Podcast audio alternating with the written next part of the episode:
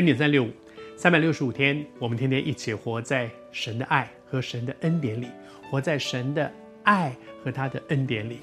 昨天和你分享说，耶稣很荣耀的进耶路撒冷，可是他不是拿着刀、拿着枪进耶路撒冷，他不是凭武力去镇压、去掠夺，不是，他是温柔的君王，他带来的是和平。昨天和你分享到说，爱。在爱里面所带来的温柔和和平是最大的力量。昨天在分享完之后，我自己心里面有一些感动。我不知道你是谁，也许你也正在面对生命当中一些很重要的抉择。你面对一些事情，你在决定我要用什么态度去面对这样的事。也许你面对一些不公平的待遇，有一些让你很受伤、很愤怒的境况。我不知道你是谁，但是。你觉得我也可以以牙还牙，我也可以以眼还眼，我可以整回去。但是成为一个永生上帝的儿女，我们要不要学耶稣基督，学他的柔和谦卑？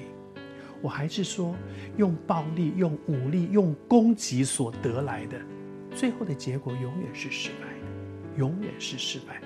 但是爱所带来的力量。不但能够挽回人，爱所带来的力量会带我自己进到上帝的祝福里。耶稣基督是和平之君，他是骑着驴驹，骑着一个小驴驹进耶路撒冷的。我觉得很有意思啊、哦！如果今天是一个君王，大家可能都要骑那个最高最大的骏马，好，然后后面最好是前呼后拥。但是耶稣基督觉得。他真是那位，那一位，这永恒里面的那一位和平之君。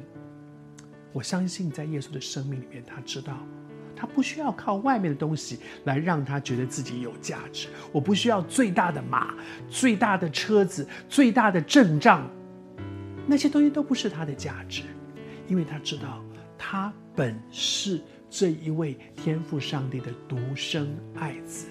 他就是要成为坐在宝座上的那一位荣耀的羔羊，这是他生命里面最宝贝的。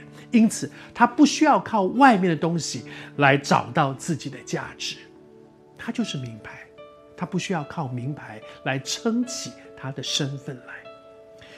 也许你也会觉得说，在你的生命当中，也许你的环境不是很好，你羡慕别人可以买这个名牌、名牌的衣服、名牌的皮包、名牌的鞋子、名牌的。甚至你可能住的那个地区就是一个名牌，但是你羡慕这些，然而你却没有。我觉得主今天对你说：“孩子啊，你就是名牌，你是这一位独一的真神的爱子，他在你的生命当中用他的独生儿子的命来把你挽回回来。你知道，在他的眼中你何等有价值吗？你就是名。”